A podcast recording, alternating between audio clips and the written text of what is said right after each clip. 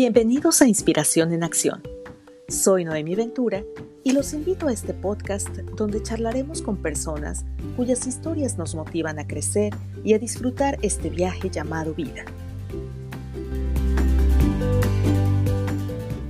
Hola Homero, ¿cómo estás? Muy bien, muchas gracias. Este, con un gusto de estar eh, contigo, de escucharte y de estar en este, en este proyecto, este, y pues con, con el gusto de colaborar un poquito. Ay, qué bueno. Pues yo muy contenta de, escucharte, de tenerte, como tú dices, en este proyecto que están haciendo. Y bueno, amigos, quiero presentarles hoy a Homero. Él es una persona a la que yo aprecio y quiero muchísimo. Eh, voy a hacer una breve presentación. Él es un comunicador educativo de profesión. Después se formó como terapeuta gestalt pero hay algo en, él que a mí me llama mucho la atención y yo le admiro. Y es, Homero, que tú sabes balancear perfectamente la parte eh, científica, la parte que es como muy racional, con la parte que es em, probablemente un poquito más de, voy a llamarlo como de fe, como de creencias. Entonces, a mí me, me, gusta también presentarte como un excelente taromante, que quiere decir que él sabe leer el tarot, también sabe hacer lectura de vidas pasadas, Además que creo que tienes ya muchos años practicando yoga, ¿verdad? Mm, sí, algunos. sí, no sé qué me faltó, pues yo sé que me faltan muchísimas cosas, pero eso es, digamos que muy, muy brevemente, em, eh, cómo te podemos ubicar, digamos que en el mundo real. No sé cómo, eh, si hay alguna otra cosa que quieras agregar. Sí, fíjate que algo que este, te comentaba que era, originalmente empezó como un gusto y ahorita ya lo estoy como haciendo más formal, es que me estoy certificando como Tiso Melier mm, y justo empezó como, justo como un juego realmente, este, y después vi que era una cuestión como bastante interesante, muy afín como a mí, a mis gustos, a mi estilo de vida y encontré la posibilidad de certificarme y estoy justo ahorita en ese, en ese proceso y me gustó mucho la actividad. Ay, mira, ves, qué interesante, cada día descubro cosas nuevas de ti. Y fíjate que esto me da pie a, pues, a compartirte, a preguntarte y bueno, compartirles a, a las personas que nos escuchen que este proyecto, Mero, yo lo, estoy ideando o está empezando a dar sus primeros pasos con personas que a mí me inspiran. Eh, tú sabes que hay cualquier cantidad de gurús motivacionales que mueven masas. Eh, tenemos a Anthony Robbins, tenemos, o sea, incluso a la misma Oprah, tenemos a muchas personas que, ajá, o sea, de Chopra, pero cuando yo me, pongo a ver en el mundo en el que vivimos, muchas veces, cuando tú ves a esas figuras, claro que te motivan, pero también hay momentos en que tú te sientes, o sea, la autoestima se te baja porque tú dices, es que yo cuándo voy a llegar a un nivel así, ¿no?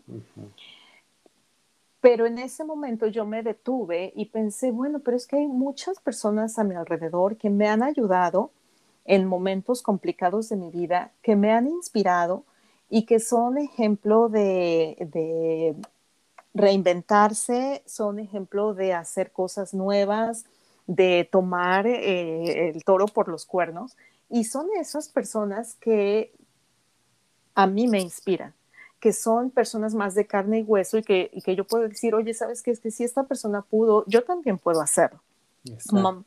Entonces, eh, pues esa es una de las razones por las que te invité aquí a platicar conmigo, porque yo a ti te admiro muchísimo por esa capacidad que tienes de eh, reinventarte, de mm, tratar cosas nuevas. ¿Me puedes contar un poquito, Mero, cómo es que empiezas tú o desde cuándo empiezas tú a darte cuenta que digamos que por ahí es donde va, o cómo es que tú ah, eh, adquieres esa habilidad de decir, voy a probar, voy a tratar.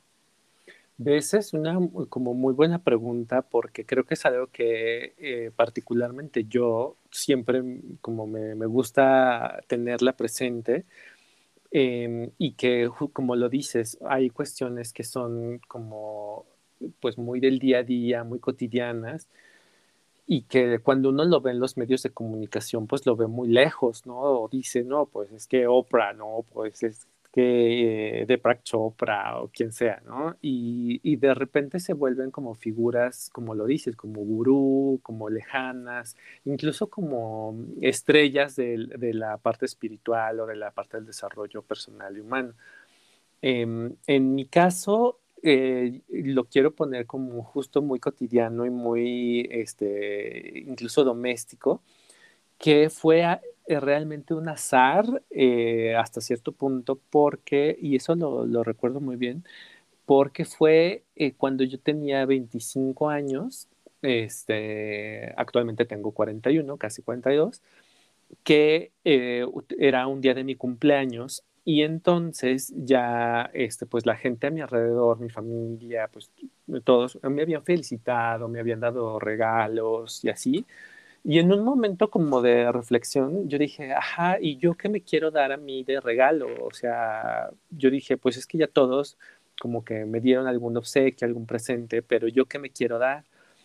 Y había una deuda que yo tenía conmigo mismo de, yo quería hacer ejercicio, pero no, no encontraba como ni la motivación, ni las ganas, ni nada. Entonces, eh, lo que hice fue al día siguiente, este, me acuerdo perfecto que era un fin de semana lo de mi cumpleaños, em, el lunes siguiente yo me presento a un gimnasio que está cerca de mi casa em, y yo pues muy, como decimos este, en México, muy sacale punta de, ah, vengo a hacer ejercicio, ¿no? Y bueno, la persona de la recepción me dijo, ah, sí, claro que sí. Y es una historia que a mí me gusta mucho, incluso para mí mismo y como para la gente que está iniciando en el ejercicio. Em, decía el horario, eh, clase de STEP, ¿no? Entonces yo le pregunté en recepción, oye, esa clase está muy difícil. Y me dijo la persona de recepción, no, es la clase más fácil que tenemos. Entonces yo, ah, bueno, pues entro a esa, ¿no? Bueno, Noemí, entré yo esa clase, yo chillaba porque yo decía, tengo algo mal en el cerebro, no distingo derecha, izquierda, adelante, atrás. ¿no? Entonces, este, o sea, yo salí como muy frustrado, sí, cosas, incluso con ganas de llorar. Yo, yo dije, que quién me manda a venir fue lo peor que pude haber hecho, quién me manda a hacerme este regalo, yo aquí no regreso, así, ¿no? Entonces, cuando, esto era como el primer piso del gimnasio, cuando bajo, le digo a la, persona de recepción, oye, no está nada fácil la clase, este, casi, casi me mentiste y ya no voy a regresar. Y me dijo algo muy sensato, o que me ayudó mucho. Me dijo, oye, Homero, si te hubiera dicho que es la clase más difícil, ¿hubieras entrado? Y yo, no, pues no y no sé, me hizo tanto sentido la manera tan abrupta de motivarme que yo dije, mm, a ver si quiero otra, otra, otra vez eh, regresar. Y de repente ya me tenías ahí diario haciendo step y había otras modalidades este, de fitness y me enganché durísimo, pero durísimo, ¿no? Entonces, este, ya lo integré como parte de, de, mi vida y era algo que incluso la gente a mi alrededor me decía, oye, pero es que a ti no te gustaba el ejercicio y le decía, o les sigo comentando, ¿sabes qué? Es que creo que el punto es que tú halles eh, lo que tú disfrutas y para hacer eso tienes que pasar por muchas pruebas, o sea, pruebas me refiero a probar muchas cosas, muchas actividades. Entonces, eh, en, en, ese entonces eh, también probé a hacer pesas y aunque me gustaba el resultado, pero me aburría mucho y aparte perdí la cuenta de las, de, las series, ¿no? Sí. ¿Que eran cuatro de cuántas? Este, o me ponía a platicar, cosas así, y ya ni acababa la rutina. Entonces, aunque me gustan las pesas por el resultado, este, no me gusta porque como que me requiere un tipo de concentración especial, cosa que en el fitness, eh, digamos, en la parte de lo que se llamaba este, antiguamente la, parte aeróbica, em, a mí me ayuda mucho porque es como muy relajante, es como ver a gente que, con la que hablo de otras cosas, con la que escucho música nueva, con la que eh, sé lo que mi cuerpo puede hacer y que no sabía que podía. Entonces creo que ahí fue como el, switch, este, como más importante de, como que empecé a decir, ah, mira, y pues ese switch se continuó hasta ya bien entrada este, pandemia Em, porque si bien es cierto, yo dejé de ir al gimnasio, pero lo que sigo haciendo en, en casa es yoga, que ese es otro, otro tema que ya si quieres después te cuento de cómo llegué a yoga, pero este, creo que eso, ese es el, respondiendo como a tu pregunta de cuál era el switch, esa es la motivación de empezar a, como a disfrutar y probar cosas, ¿no? Y creo que de, de ahí es el, esa fue la chispa. Oye, pero por ejemplo, aquí yo ubico el que tú dices, bueno, yo me voy a hacer un regalo a mí mismo. Y cuando ves lo complicado que es, te retas a ti mismo a darle una oportunidad y a seguirle, ¿no? Sí. Pero eh, yo no sé a otras personas, pero a mí, ¿dónde, ¿de dónde sacas esa motivación? Porque hay, hay veces que a uno le gusta hacer algo, pero me gusta hacerlo, pero me da flojera. Entonces, ¿de dónde sacas esa fuerza? ¿De dónde sacas ese como, o sea, voy a seguir aunque me dé flojera, voy a seguir aunque esté difícil? Porque a mí a lo mejor puedo decir, me encanta, este, no sé, la gimnasia, pero no tengo la motivación, o sea, me encanta, pero no tengo la motivación, o sea, la fuerza interior de hacerlo. ¿Qué es lo que a ti te mueve? Sí, creo que es, eh, también como interesante este, pensarlo así, porque creo que lo que a, mí me motiva y hasta la fecha es eh, la gente con la que convivo, ¿no? O sea, em, creo que, eh, por ejemplo, como en cuestiones de mi trabajo, de cuestiones editoriales o educativas o terapéuticas, es como hablar siempre de lo mismo, o sea, de como de esa área, ¿no? Que puede ser la educación, la terapia, etc. Pero en el gimnasio era y es un espacio donde yo me permito bobear, reírme, este, hacer tonterías, este, bromear con la gente. Y ahí creo que esa es mi primera y principal motivación, que es de, yo quiero tener, no sé, mínimo una hora de desconectarme de mi rutina diaria de, y hablar de otra cosa que puede ser este, la última canción o la coreografía que está divertida o incluso este, de, sabes que no sale la coreografía y que miren, sabes que hazle así. Em, y, y, creo que eh, voy a sonar como muy como muy superficial y al mismo tiempo es profundo, es ese espacio de eh, diversión, de incluso de eh, relajación, porque sí te relaja el ejercicio y te relaja la mente y te relaja reír y te relaja el movimiento. Entonces creo que saber que ese espacio me da eso en retribución es lo que me motiva. Mm, y sabes qué, creo que aquí también, bueno, percibo esto, que en nuestros espacios de trabajo uno también utiliza una máscara, una máscara de seriedad, de que, o sea, yo sé hacer las cosas, este, en tu cargo como editor, o sea que hay ciertos tiempos y demás. Entonces eso te, das una, te da una rigidez que tú te sientes liberado mientras estás haciendo el, el fitness, ¿no? Sí, sí, sí, definitivamente. Y entonces ahí voy a hilvanarlo con, el, con la yoga. Pero entonces la yoga te da otro tipo de, de relajación, ¿no? Y cuéntame, ah, de una cosa voy a otra, cuéntame de la yoga. Sí, es que fíjate que lo que pasó es que igual toda esta parte como meditativa, eh, digamos que mi vida espiritual se circunscribía a una práctica religiosa heredada católica, ¿no? Entonces era como de, pues nací en un entorno católico, me eduqué en un entorno católico y por lo tanto, pues soy católico, ¿no? Eh, y está bien, ¿no? O sea, era como el guion, ¿no? El guion dado. Pero yo tenía como la, la espinita, como el interés y la curiosidad de ver cómo eran eh, otro tipo de espiritualidades.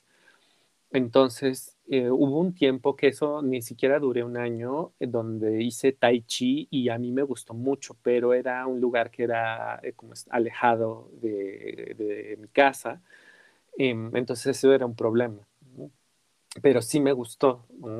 Y lo mismo, o sea, yo siempre quería hacer yoga, pero los lugares que tenían o los horarios o este, la cercanía em, no eran como compatibles con pues, mi carga laboral y mi vida cotidiana hasta que en un momento abrieron un estudio de yoga muy cerca a unas cuadras de, donde yo vivo y, eh, tenían, se juntó todo, o sea, el horario, eh, la cercanía, este, y pues creo que fue eso, ¿no? Entonces, mm, pues sí, igual fui, em, obviamente nunca había hecho yoga, hice la primera clase y yo dije, qué raro porque sí, sí, me siento distinto. Es completamente otra cosa al ejercicio de fitness.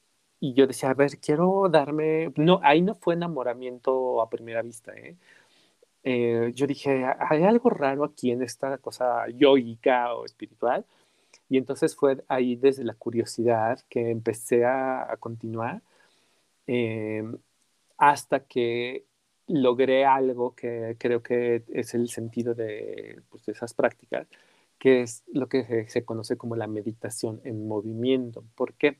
Porque en muchas espiritualidades y en muchas religiones eh, la práctica es una práctica estática en el sentido de, por ejemplo, los católicos, pues te hincas y rezas, ¿no? Este, o vas a misa y te paras, te sientas, te hincas y rezas pero es un ejercicio más tanto verbal como mental en el sentido de la reflexión interna.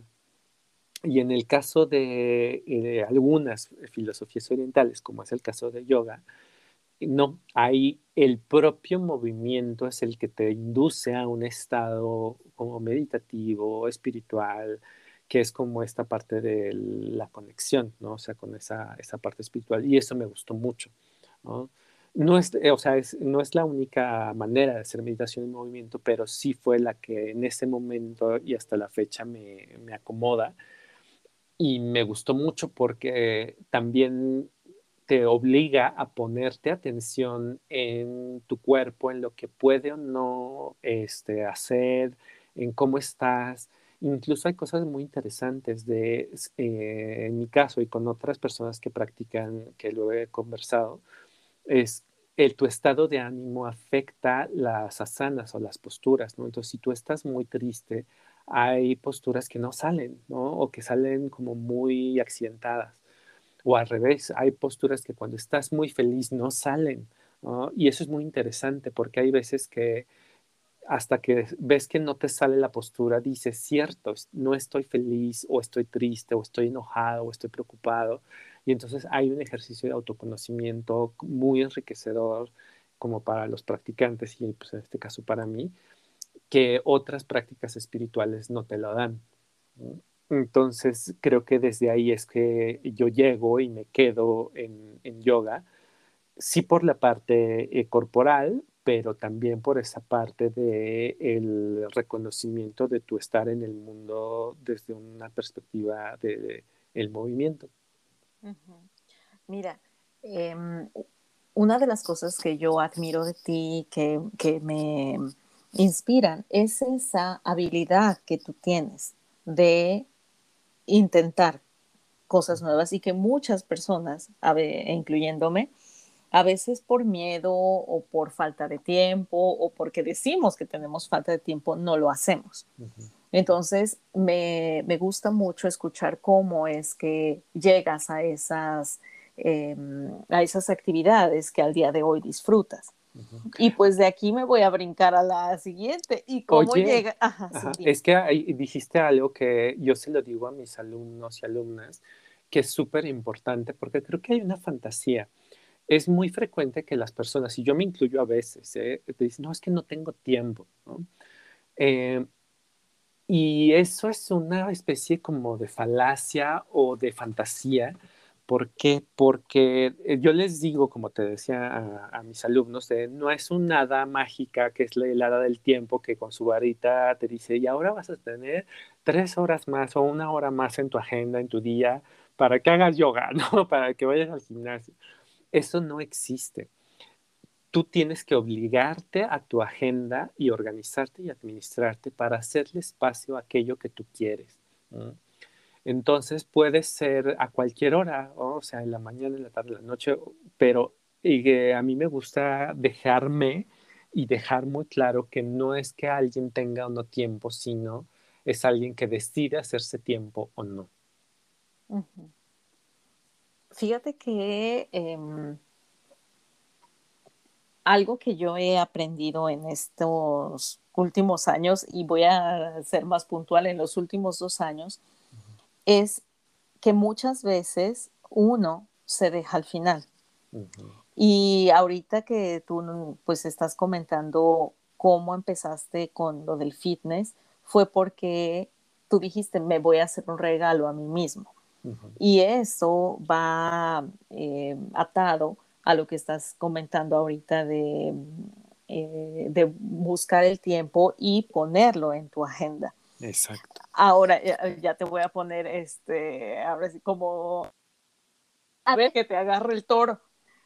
¿Y qué, qué, qué, consejo me darías a mí? Que por ejemplo yo trabajo a los dos niños, en, eh, tengo a los dos niños y de repente, de, de verdad, o sea, casi que, y bueno, también doy tutorías, entonces así como que estoy en otros proyectos ahí pues apoyando a, a mi esposo, ¿qué consejo me darías para que, mira, mete esto en la agenda? Porque, ay, de verdad, yo a veces digo, quiero, pero estoy tan agotada que digo, ay, yo entre, entre hacer X o Y o irme a acostar y descansar un ratito, prefiero irme a descansar. ¿Qué consejo me puedes dar? Ve, eso es como, como muy frecuente de nuestras sociedades capitalistas donde saturamos la agenda de cosas que tienen que ser productivas. Eh, y productivas ya sea en términos de crear algo, crear riqueza. Entonces, el, el, consejo que creo que es como más importante es el no hay un tiempo que sea poco.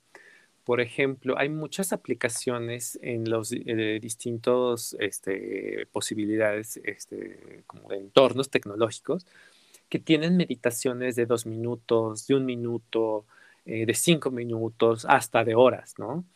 Entonces, si hay momentos donde si tú dices, sabes que es que no tengo tiempo, es, a ver, puedes hacerte dos minutos. Y en esos dos minutos puedes generar un proceso este, de, quizá no de meditación, pero sí de mindfulness, de precioso, perfecto, dos minutos, tres minutos, y entonces eso te va motivando a decir, ah, ok, o sea, no son horas y horas y no tengo que hacer un esfuerzo titánico en mi agenda, eh, no tengo que correr al gimnasio o al estudio de yoga, no, o sea, es siéntate en tu coche eh, antes de arrancar dos minutos, ¿no? Entonces, eh, tiene que ver con eso de ningún tiempo es poco. Creo que el, el consejo es ese, que no esperes a tener eh, una cantidad gigante de tiempo, sino eh, si tienes tres minutos, usa esos tres minutos. Mm, Ay, mira, aquí ya lo estoy anotando porque sí, esa es la, una de las cosas que a mí me, me falla. Oye, y bueno, regresando porque ya me había salido del tema. ¿Y cómo llegas? Porque, o sea, tú tienes una formación académica y, o sea, todo científico. ¿Cómo llegas a la, lectura de tarot, cómo llegas a la lectura de vidas pasadas, porque eso a mí también se me hace interesantísimo, comercial. Eres un taromante extraordinario.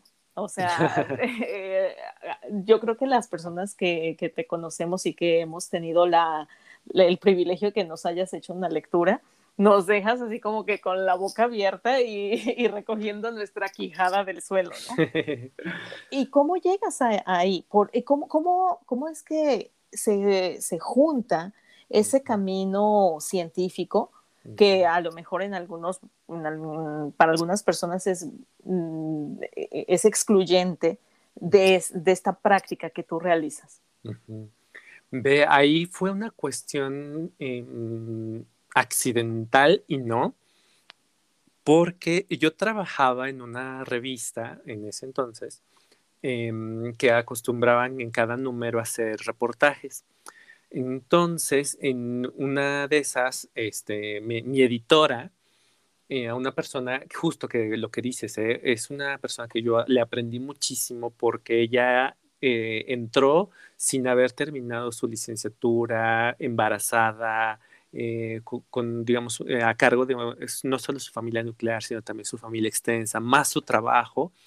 Y bueno, o sea, ella hizo muchas cosas y yo decía, es que ella está pudiendo sacar ella adelante y a su familia y a su familia extensa y a la revista y a todos, ¿no? Entonces, eso me motivó también, o sea, ver ese ejemplo. Pero en esa revista, ella, este, se llamaba América, se llama América, me dijo, oye, Homero, es que va a haber un reportaje sobre em, terapia regresiva. Entonces te puedo asignar este, que tú y Napo, Napo era el, fotógrafo, este, vayan a, pues, a hacer el reportaje, Napo a hacer las fotos, obviamente, y tú a, pues, ver qué onda. Entonces yo dije, ah, sí, claro que sí. Yo ahí estaba, como tú lo dices, yo estaba en la, en la ciencia de la comunicación, en su versión del periodismo, este, pues con todo. Entonces yo decía, yo voy a hacer periodismo, voy a hacer reportaje y tan, tan. Entonces la revista me contacta, bueno, nos contacta con un doctor de la Facultad de Psicología que se llamaba el doctor Ramón Esteban. Ramón era su nombre y Esteban era su apellido. Es que parecen nombres, pero es nombre y apellido. Em, entonces, cuando yo llego, eh, pues obviamente él ya estaba en conocimiento de que íbamos a hacer el reportaje. Y él lo que propuso fue, como si había mucho tiempo, era una revista que salía mensualmente, eh, me dijo, sabes que si quieres, hay sesiones de terapia regresiva cada semana.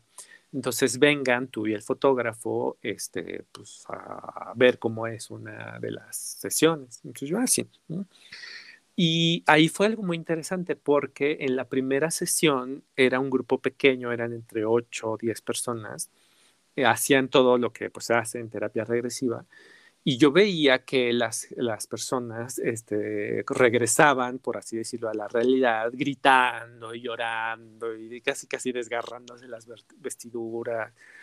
Y yo la verdad, yo decía, esta gente loca y exagerada que le gusta tener los reflectores y como súper histriónico, ya, ¿no? Pero no de manera consciente. Sí, sí, sí, sí, sí, sí, ya, ya conscientes. Ah, ok, ok. Ajá. Em, y entonces, pues yo les preguntaba, o sea, yo, yo iba en periodista y en investigador, ¿no? Y psico, la verdad, escéptico, ¿no? Em, me daba confianza que el doctor era alguien de la Facultad de Psicología de la UNAM, em, pero pues yo decía, pues bueno, entonces entrevistaba a las personas, este, y así. Pero ¿cómo va que para la última sesión, que era la cuarta, me dice el este, doctor, ¿sabes que te gustaría entrar tú a esta última sesión como participante? Y yo, en buen periodista, yo dije, sí, sí, claro, yo quiero tener la experiencia.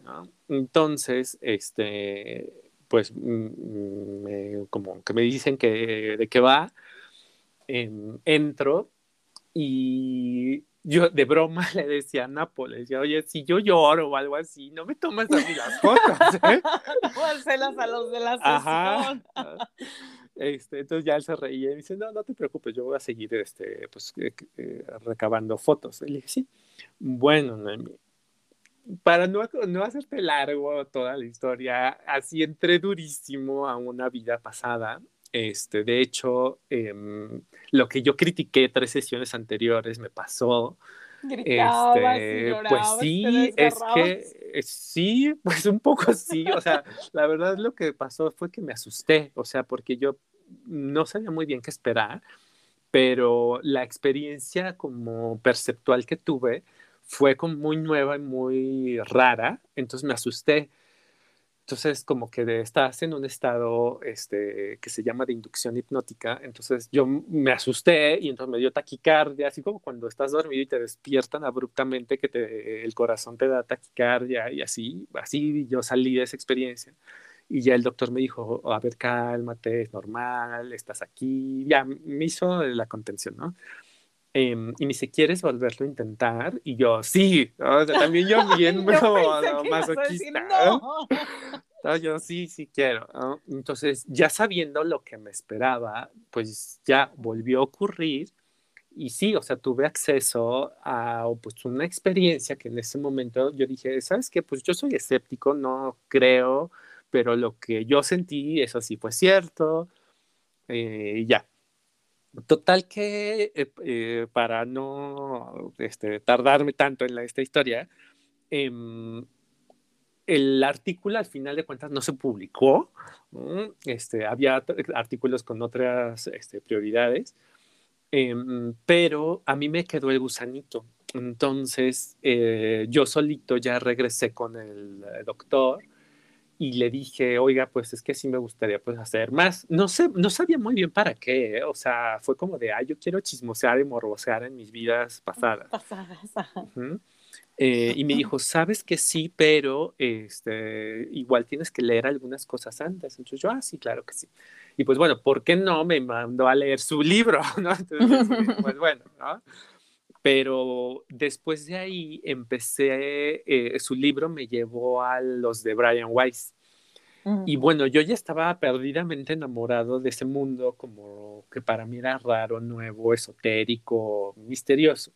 ¿Cuántico podría ser? Sí, literalmente sí, porque hay un salto hacia el pasado y hacia pues, otros planos de la existencia. ¿sí? Pero pues bueno, como yo estaba en la revista, este, todavía estaba estudiando en la universidad, em, entonces pues bueno, era, mi prioridad era la universidad y el trabajo, entonces yo no pude seguir este, como pues investigando por mi cuenta o estudiando.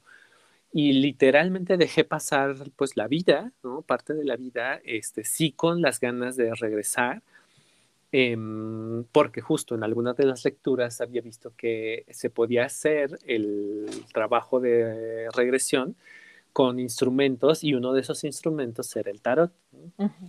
Em, y bueno, pasó eso y lo del tarot me pasó igual que con lo del gimnasio, ¿eh? este, o lo de yoga.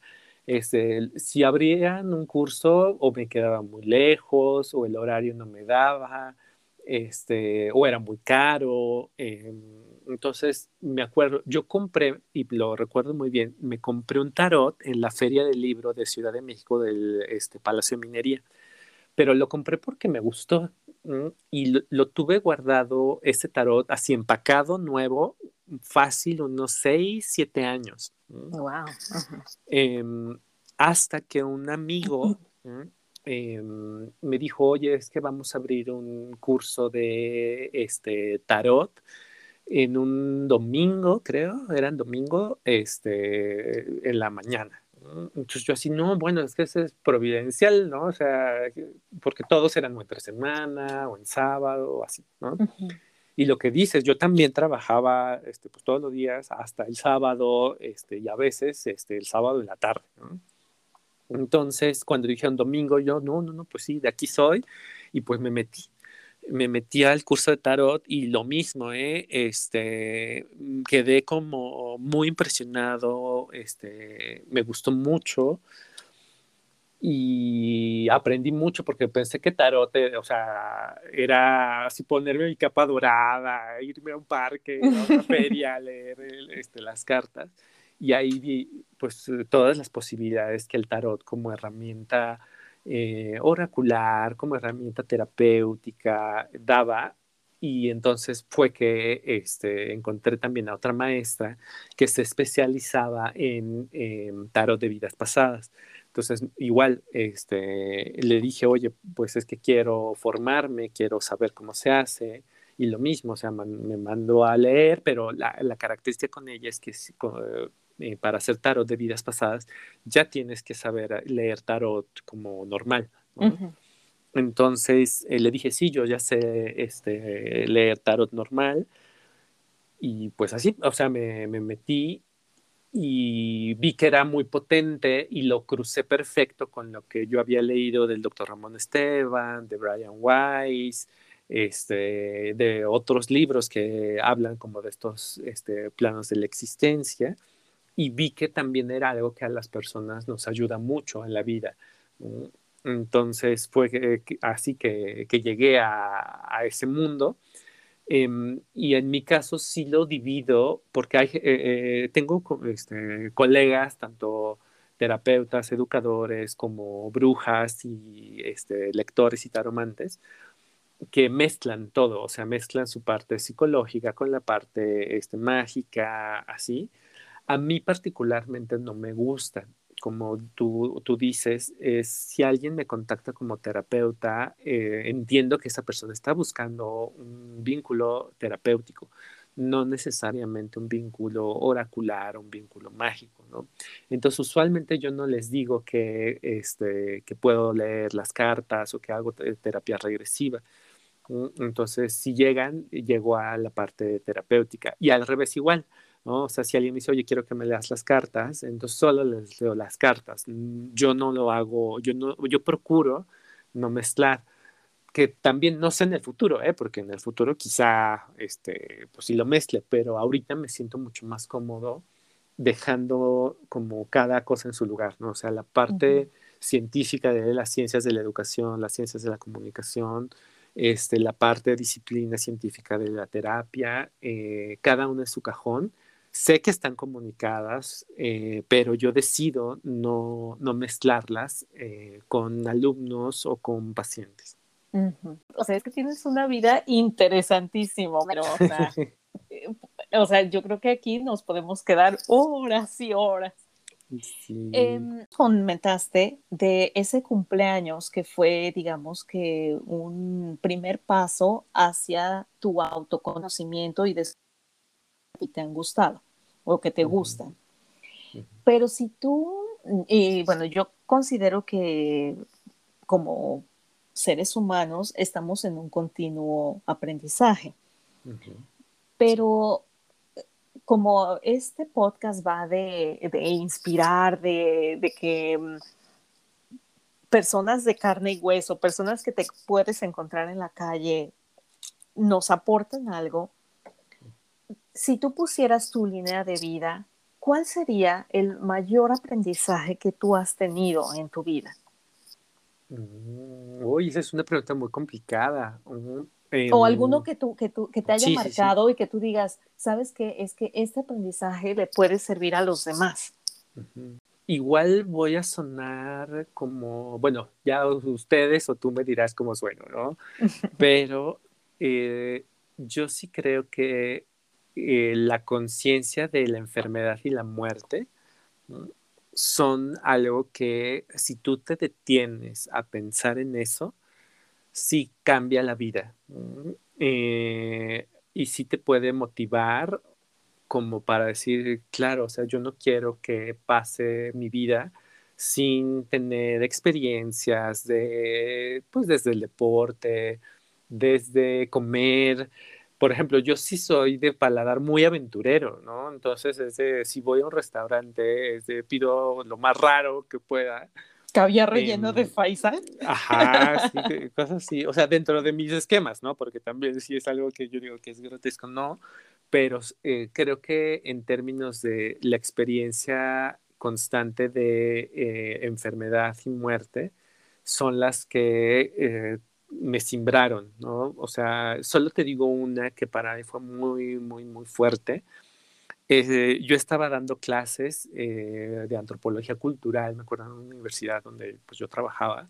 Estaba frente a grupo cuando me llega, eh, bueno, no me llega, llega una secretaria este, de la rectoría a decirme, pero así, o sea, abre la ventana con el grupo ahí, yo en el escritorio. cualquier nada de tacto?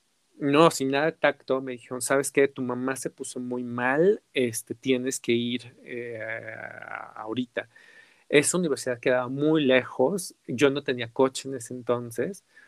Eh, obviamente yo sentí la cubetada de agua fría, eh, no sé, o sea, fue muy fuerte.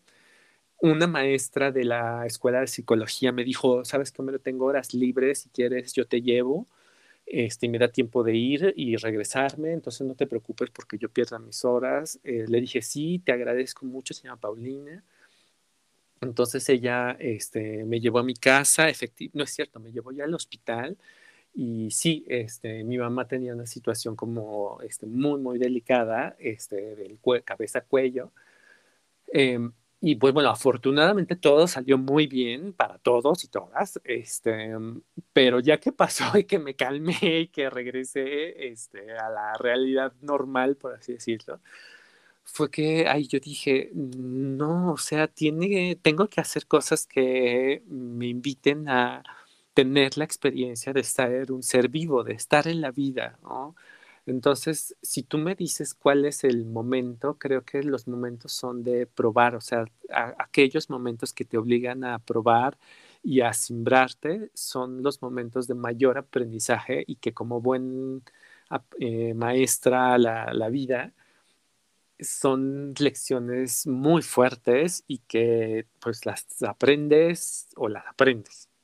Oye, y disculpa que tú sabrás si me quieres contestar o no, pero a partir de esa experiencia, después de que pasó eso, yo hice tal cosa.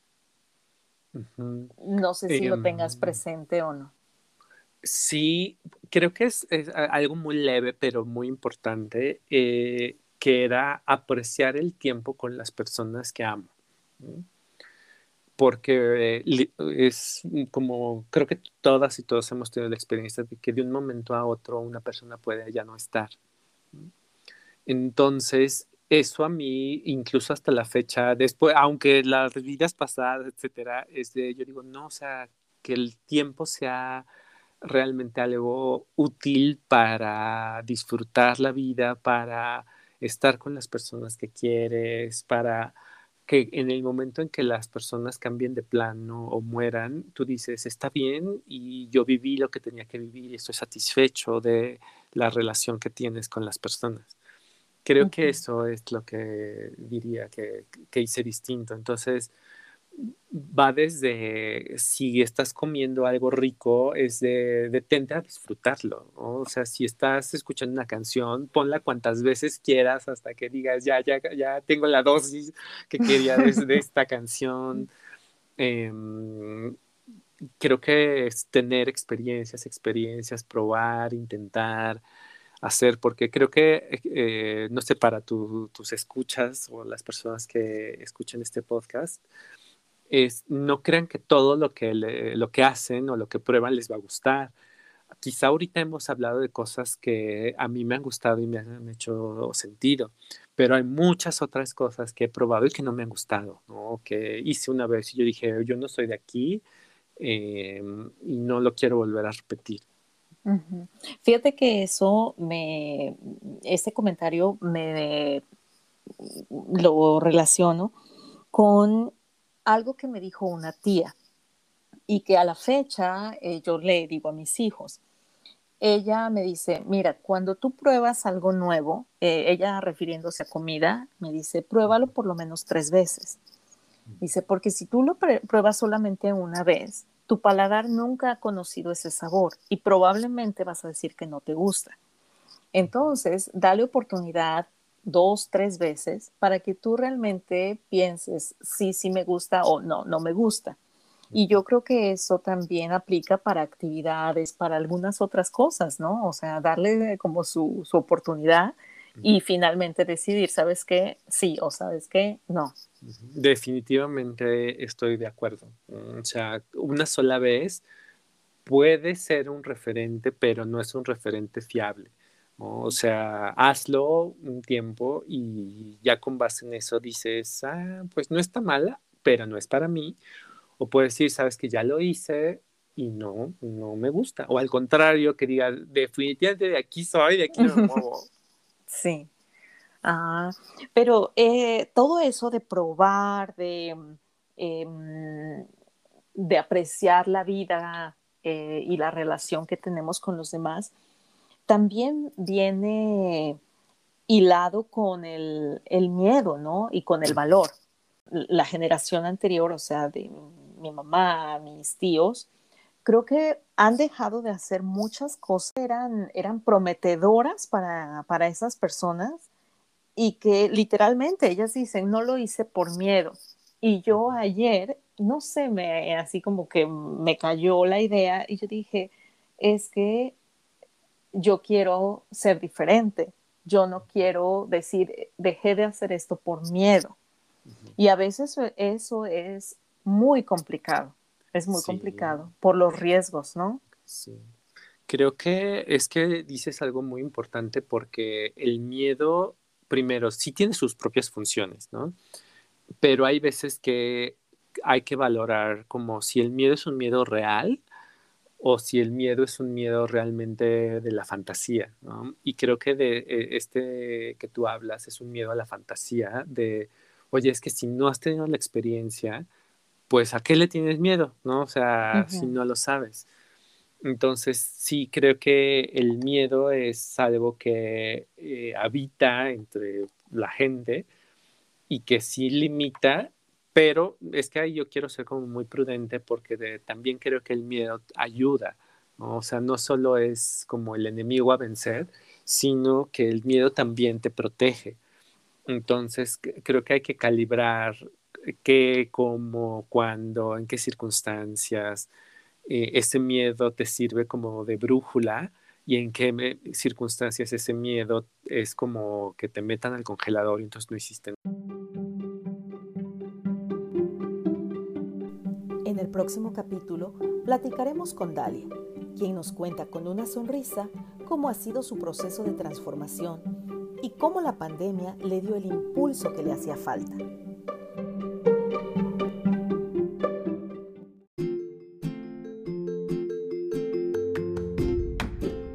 Esto fue Inspiración en Acción. Muchas gracias por acompañarme. Soy Noemi Ventura y los espero la próxima semana para seguir conversando e inspirándonos unos a otros.